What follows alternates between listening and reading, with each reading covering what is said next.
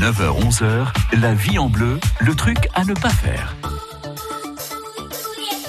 Le truc, il est tous les matins dans votre magazine de la vie pratique. On pense à vous si vous êtes sur le point de déménager et pour euh, vous faciliter la vie, on fait régulièrement appel à un agent immobilier, Christophe Chaumeton de Rimax Negocity. On ne néglige surtout pas l'état des lieux quand on arrive dans un nouveau logement ou quand on part. Alors l'état des lieux, c'est le moment critique de la location, hein, parce qu'il y a un enjeu derrière, hein, qui est un enjeu financier, la restitution éventuellement du dépôt de garantie.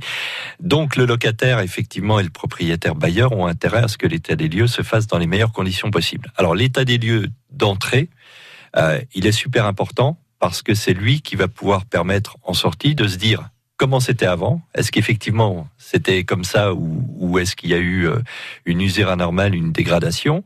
Et puis ensuite, effectivement, de pouvoir juger si c'est de l'usure logique, normale de la vétusté ou s'il y a une dégradation. Euh, donc, on évite de faire un état des lieux d'entrée euh, en hiver à 5 heures du soir sans électricité. Oui, c'est bien de voir vraiment l'état des murs. On fait un état des lieux avec euh, des équipements qui fonctionnent, sachant que s'ils ne fonctionnent pas, on aura 10 jours pour éventuellement, on peut émettre des réserves sur l'état des lieux et 10 jours pour vérifier que tout fonctionne et, ensuite faire noter euh, les choses qui auraient été constatées.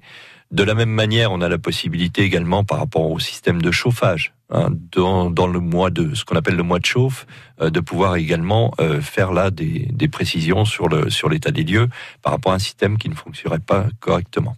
D'accord, donc on est très vigilant euh, évidemment là-dessus. On est très vigilant et l'état des lieux de sortie, on est également très vigilant et très précis dans les constatations qu'on qu'on va faire. Alors ce que je recommande, c'est dans l'état des lieux d'entrée de prendre des photos bien sûr. Hein, Aujourd'hui, on peut le faire assez facilement, euh, mais elles n'ont de valeur que si elles sont à la fois partagées et datées. Donc, le, le, petit conseil que je vous donne, plutôt que de les tirer, de les faire signer, etc., de les dater, c'est que vous vous envoyez un mail et vous envoyez un mail au propriétaire en même temps, ouais. hein, et euh, avec euh, les photos. De cette manière-là, elles seront réceptionnées par les deux parties à la même date et euh, elles pourront être euh, utilisées éventuellement et produites s'il y a un litige. Vous arrivez quelque part, il y a une peinture qui est propre, vous repartez au bout de 25 ou 30 ans, on va vous demander de repeindre ou ça fait partie de la, vétusté euh, normale? Alors on considère qu'une peinture c'est 8-10 ans. Hein, donc au bout de 8-10 ans, on peut pas vous demander de, de repeindre euh, à vos frais en tant que locataire. Là, ça fait partie de la vétusté. D'accord? Euh, par contre, si vous partez au bout de cinq ans, que vous êtes un gros fumeur, que la peinture est complètement jaunie, vous avez un chat qui a un peu gratté euh, la peinture également, euh, là, il va y avoir euh, effectivement une dégradation. C'est-à-dire que l'usure normale d'un usage normal euh, sera sera pas euh, la même.